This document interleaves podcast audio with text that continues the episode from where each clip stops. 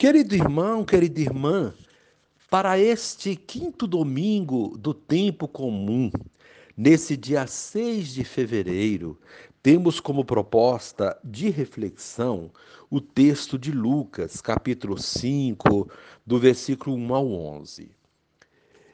Naquele tempo, Jesus estava na margem do lago de Genezaré e a multidão apertava-se ao seu redor para ouvir a palavra de Deus.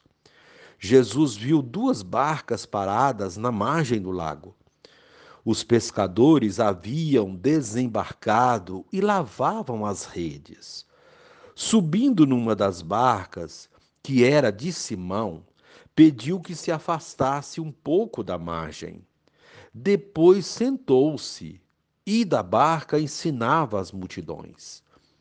Quando acabou de falar, disse a Simão: Avança para águas mais profundas e lançai vossas redes para a pesca.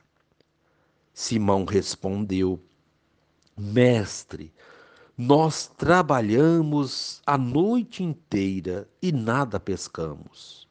Mas em atenção à tua palavra, vou lançar as redes. Assim fizeram, e apanharam tamanha quantidade de peixes que as redes se rompiam. Então fizeram sinal aos companheiros da outra barca para que viessem ajudá-los. Eles vieram e encheram as duas barcas a ponto de quase afundarem. Ao ver aquilo, Simão Pedro atirou-se aos pés de Jesus, dizendo: Senhor, afasta-te de mim, porque sou um pecador. É que o espanto se apoderara de Simão e de todos os seus companheiros por causa da pesca que acabavam de fazer. Tiago e João, filhos de Zebedeu, que eram sócios de Simão, também ficaram espantados. Jesus, porém, disse a Simão: não tenhas medo. De hoje em diante tu serás pescador de homens. Então levaram as barcas para a margem, deixaram tudo e seguiram a Jesus. Palavra da salvação. Glória a vós, Senhor.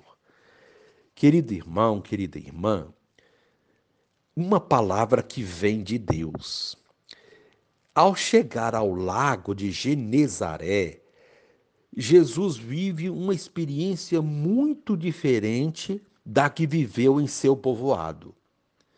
As pessoas não o rejeitam, mas se aglomeram ao seu redor. Aqueles pescadores não procuram milagres, como os moradores de, de Nazaré. Querem ouvir a palavra de Deus. É disso que precisam. A cena é cativante. Não acontece dentro de uma sinagoga, mas no meio da natureza. As pessoas, as pessoas ouvem da margem. Jesus fala a partir das águas serenas do lago. Não está sentado numa cátedra, mas, numa, mas num barco. De acordo com Lucas, Neste cenário humilde, simples, Jesus ensinava as pessoas. Esta multidão vem a Jesus para ouvir a palavra de Deus. Intuem que ele lhes fala da parte de Deus. Não repete o que ouve outros dizerem. Não cita nenhum mestre da lei. Essa alegria que sentem em seu coração, só Deus pode despertá-la. Jesus os põe em comunicação com Deus. Anos mais tarde, nas primeiras comunidades cristãs, disse que as pessoas se aproximam também dos discípulos de Jesus para ouvir a palavra de Deus. Lucas volta a utilizar esta expressão audaz e misteriosa. As pessoas não querem ouvir deles uma palavra qualquer esperam uma palavra diferente, nascida de Deus, uma palavra como a de Jesus. É o que se deve esperar sempre de um pregador cristão. Uma palavra dita com fé, um ensinamento arraigado no Evangelho de Jesus. Uma mensagem na qual se possa perceber sem dificuldade a verdade de Deus e na qual se possa ouvir seu perdão, sua misericórdia insondável e também seu apelo à conversão. Provavelmente muitos esperam hoje dos pregadores cristãos essa palavra humilde, sentida, realista, extraída do Evangelho, meditada pessoalmente no coração e pronunciada com o Espírito de Jesus. Quando nos falta este Espírito, brincamos de profetas, mas na realidade não temos nada de importante a comunicar. Frequentemente acabamos repetindo com linguagem religiosa as profecias, entre aspas, que se ouvem na sociedade. Querido irmão, querida irmã, eles tinham passado a noite toda pescando e não haviam conseguido nada. Jesus precisou de um barco, de um dos barcos, para falar ao povo que o rodeava, ficando um pouco mais afastado. E depois mandou os pescadores de volta ao mar mas agora em águas mais profundas. Resultado: a pescaria foi abundante. Tudo parecia igual: o mar, os pescadores, os barcos. O que mudou? A obediência à palavra de Jesus que eles ouviram. O casamento, o trabalho, a vida cristã são como a pescaria só dão certo mesmo se agirmos em obediência a Deus, em comunhão com Ele. Na história do Evangelho, os pescadores tornaram-se seguidores de Jesus. Discípulo é quem se deixa guiar por Sua palavra. Querido irmão, querida irmã, a proposta desse dia é pedir ao Senhor que, com Sua palavra, conduza sua vida. E reze comigo. Divino Espírito, tire do meu coração o medo que me impede de buscar águas mais profundas e faze de mim um servidor do reino, criativo e corajoso. Amém. Querido irmão, querida irmã, dando continuidade à reflexão da palavra de Deus, da liturgia desse quinto domingo do tempo comum, nesse dia 6 de fevereiro, você pode acompanhar na sua Bíblia os textos Isaías capítulo 6, do versículo 1 a 2, do versículo 3 a 8, também o, a segunda leitura, 1 Coríntios 15, 3 a 8, versículo 11, o texto de Lucas capítulo 5, de 1 a 11, também rezar o Salmo 137. Uma vez que você já ouviu a proclamação do Evangelho com a, com a reflexão, você poderá agora ouvir a leitura do livro do profeta Isaías e o aprofundamento dessa reflexão mais abrangente a todas as leituras deste quinto, deste quinto domingo. Leitura do livro do profeta Isaías. No ano da morte do rei Osias, vi o Senhor sentado num trono de grande altura. O seu manto estendia-se pelo templo. Havia serafins de pé a seu lado. Cada um tinha seis asas. Eles exclamavam uns para os outros: Santo, Santo, Santo é o Senhor dos exércitos. Toda a terra está repleta de sua glória. Ao clamor dessas vozes, começaram a tremer as portas em seus gonzos, e o templo encheu-se de fumaça. Disse eu então: Ai de mim, estou perdido. Sou apenas um homem de lábios impuros, mas eu vi com meus olhos o Rei, o Senhor dos exércitos. Nisto, um dos serafins voou para mim tendo na mão uma brasa que retirara do altar com uma tenaz, e tocou minha boca, dizendo: Assim que isto tocou teus lábios, desapareceu tua culpa e teu pecado está perdoado. ouvi a voz do Senhor que dizia: Quem enviarei? Quem irá por nós? Eu respondi: Aqui estou, envia-me. Palavra do Senhor, graças a Deus. Querido irmão, querida irmã, a liturgia do quinto domingo do tempo comum é estritamente vocacional pois trata diretamente do chamado de Deus. Um Deus que nos proporciona o encontro com Ele, nos chama, nos capacita e nos envia em missão. É o processo do chamado de Deus. E nós devemos estar atentos a esse chamado, pois ele nos chama no cotidiano de nossa vida e nos surpreende, como vemos nas leituras propostas para esse domingo. Já tivemos oportunidade de falar, mas não custa lembrar que o tempo comum é marcado pela vida pública de Jesus, ou sua missão propriamente dita, e que essa missão não foi realizada somente por ele, mas também pelos apóstolos e discípulos que ele chamou. Assim sendo, hoje cabe refletir sobre o chamado, tema tão importante na vida da igreja. Quando falamos de chamado de Deus, logo se imagina algo miraculoso, feito apenas para pessoas especiais e em momentos especiais. Comumente vê à nossa mente a ideia de uma voz vinda do, do além, como mostram algumas passagens bíblicas e filmes, mas não é bem assim. Os textos de hoje, embora tragam essa imagem em algum momento, mostram também que o chamado é feito em lugar comum, para pessoas comuns, e que pode ser feito através de pessoas, sinais ou situações.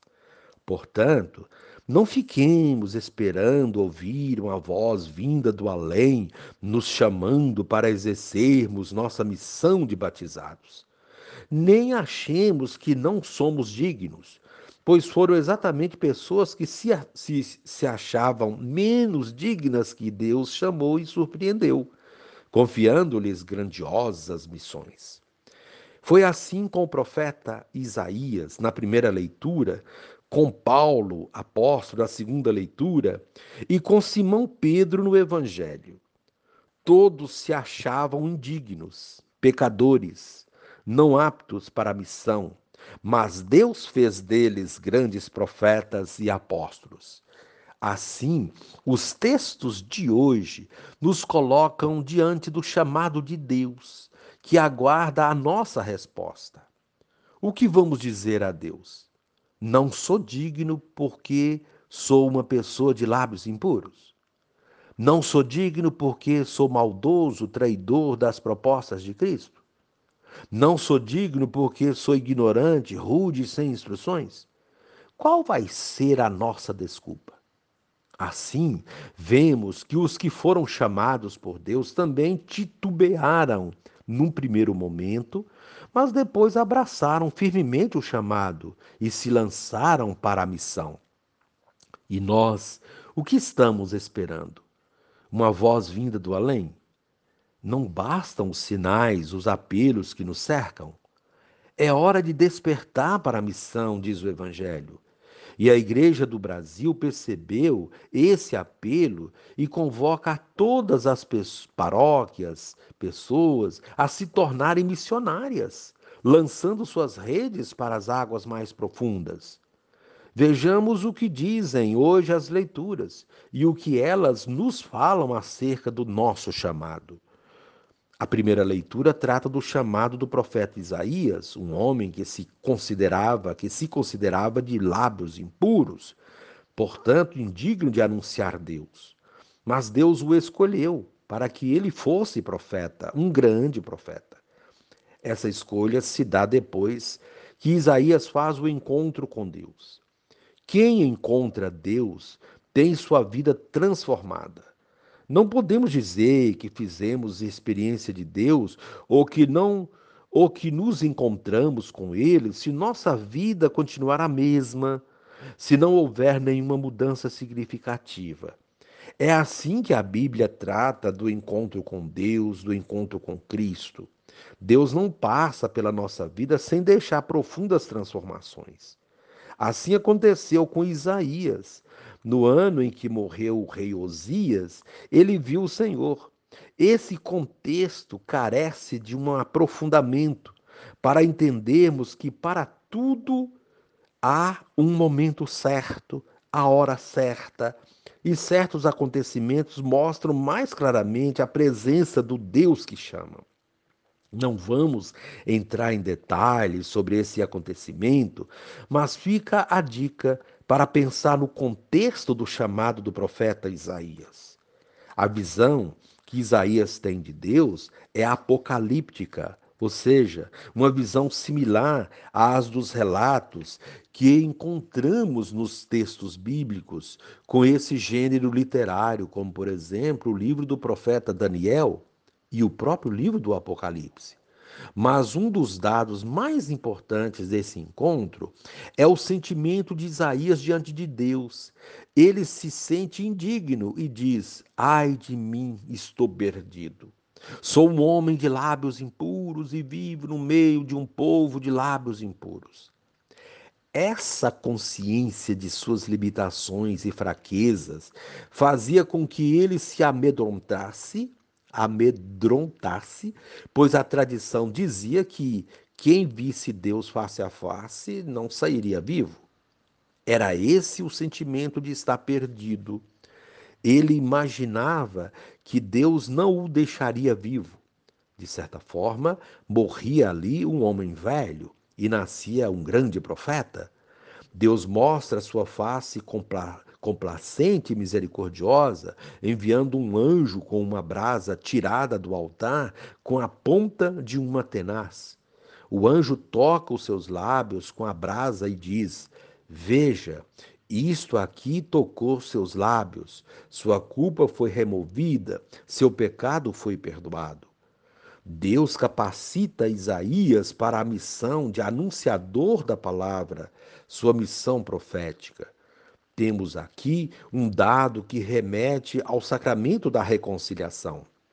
Quando nós recorremos à confissão, a esse sacramento da cura, Deus toca os nossos lábios e o nosso coração, nos tornando puros para irmos para a missão. Assim, o sagrado o sagrado toca Isaías e ele, tocado pelo sagrado, se torna uma pessoa sagrada, apta para a missão que lhe, que lhe será confiada. Isso o encoraja, pois quando ele ouve os apelos de Deus, quem é que vou enviar? Quem irá de nossa parte? Ele prontamente responde: Aqui estou, envia-me. Assim, esse texto mostra que, apesar das nossas indignidades, Deus nos chama, nos purifica, isto é, capacita e nos envia em missão. É preciso, portanto, ouvir os seus apelos, que continuam clamando através das situações, acontecimentos em nossa volta e na realidade do mundo hoje. Querido irmão, querida irmã, o Evangelho trata do chamado dos primeiros discípulos, mais tarde apóstolos.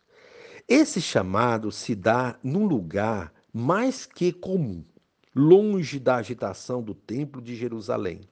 Ele se dá às margens do lago de Genezaré, lugar de missão, lugar de desafios, de exclusão, de pobreza extrema.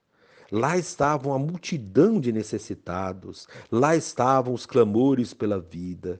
Jesus viu duas barcas paradas na margem.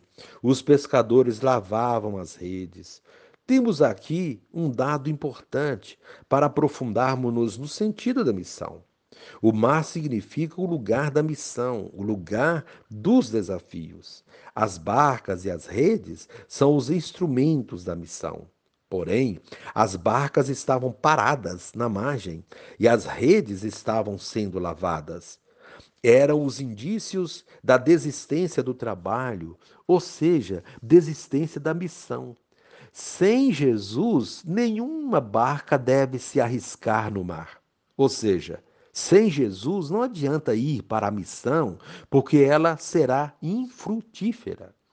A atitude dos pescadores mostra muito bem isso.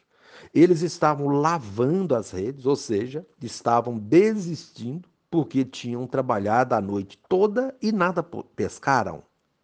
Eles não tinham conseguido pescar nada, porque não tinha o principal nas suas barcas, Jesus.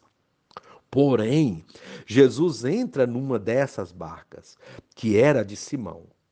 Entrar na barca de Simão significa entrar na vida de Simão. Agora as coisas começavam a mudar de figura. Quando Jesus entra na nossa vida, as coisas mudam, porque ele nos impulsiona para enfrentar os desafios, os mares assustadores. Logo que ele sobe, pede que eles se afastem um pouco da margem. Muitas vezes precisamos nos afastar das margens para podermos enxergar melhor as coisas e situações que nos cercam. Começam aqui os ensinamentos de Jesus para a multidão e para Simão. Ou seja, ele começa a ensinar a partir de dentro da barca de Simão, isto é, de sua vida. Simão é o instrumento de libertação que Jesus utiliza para libertar a multidão das suas necessidades, das suas misérias. Depois que terminou de falar, ele se dirige a Simão e lhe lança o desafio. Avance para águas mais profundas e lance as redes para pescar. Ou seja, saia do comodismo, das margens da vida e se lance para a missão. Não tenha medo, não se acovarde ou se acomode diante dos obstáculos. É isso que ele diz para nós todos os dias. Mas muitos de nós insistimos em continuar na margem ou a lançar as redes em águas rasas. Continuamos a pescar nos nossos aquários e não nos lançamos para os desafios mar adentro, em águas mais profundas. Se continuarmos assim, é sinal de que não demos abertura para Cristo entrar nas nossas barcas, nas nossas paróquias e comunidades, e vamos continuar numa atitude de manutenção de nossas estruturas, lavando nossas redes vazias. Mas não, Jesus não quer isso dos seus discípulos. Por essa razão, ele entra na barca de Simão, pede que se afaste e ordena que ele avance para águas mais profundas. Embora desacreditado pelas decepções anteriores, ele obedece. Ao obedecer, os discípulos têm uma grande surpresa. Apanharam tamanha quantidade de peixes que as redes se arrebentavam. A missão só será fecunda se obedecermos aos apelos de Deus, se nós colocarmos em prática a Sua palavra. Eles assim fizeram e a missão se tornou tão fecunda que não foi apenas a barca e as redes de Simão que se beneficiaram, mas outros também aderiram à missão, e assim as coisas mudaram de figura. A partir desse momento, eles não mais estariam às margens, desanimados, lavando as redes. Seriam, a partir de então, discípulos de Jesus, pescadores de gente. Antes, porém, temos a reação de Pedro, que toma consciência das suas fraquezas. Como vimos nas duas leituras anteriores, Simão também se sente indigno e se atira aos pés de Jesus, pedindo que ele se afaste dele, porque é pecador. Simão toma consciência de suas misérias. Talvez seja isso que nos falte tomar consciência de nossas fraquezas e limitações e deixar que Jesus transforme a nossa vida. Jesus, porém, pede que Simão não tenha medo. Daquele dia em diante, Jesus faria dele pescador de homens, ou seja, Jesus confiou a Simão uma grande responsabilidade. foi quando ele e os demais deixaram suas antigas barcas nas margens e entraram na barca de Jesus, ou seja, seguiram Jesus na sua nova missão. Nasciam assim novos homens, discípulos missionários de Jesus Cristo, apóstolos por vocação, pelo chamado, pela missão. Querido irmão, querida irmã, é esse o apelo da igreja hoje que deixemos nossas antigas barcas e velhas redes das estruturas arcaicas de nossas paróquias e as renovemos para uma missão mais arrojada, indo ao encontro dos afastados, dos marginalizados, dos que vivem nas Galiléias dos nossos tempos, fazendo das nossas paróquias, comunidades e, e comunidades de pescadores de gente como diz o nosso Papa, a igreja da saída, que vai ao encontro das pessoas. Eis o apelo da liturgia da palavra deste domingo e as diretrizes da ação evangelizadora da igreja. Querido irmão, querida irmã, reze assim comigo. Velai, ó Deus, sobre a vossa família com incansável amor, e como só confiamos na vossa graça, guardai-nos sob a vossa proteção. Divino Espírito, tira do meu coração o medo que me impede de buscar águas mais profundas e faze de mim um servidor do reino criativo e corajoso. Por nosso Senhor Jesus Cristo, vosso Filho, na unidade do Espírito Santo. Amém.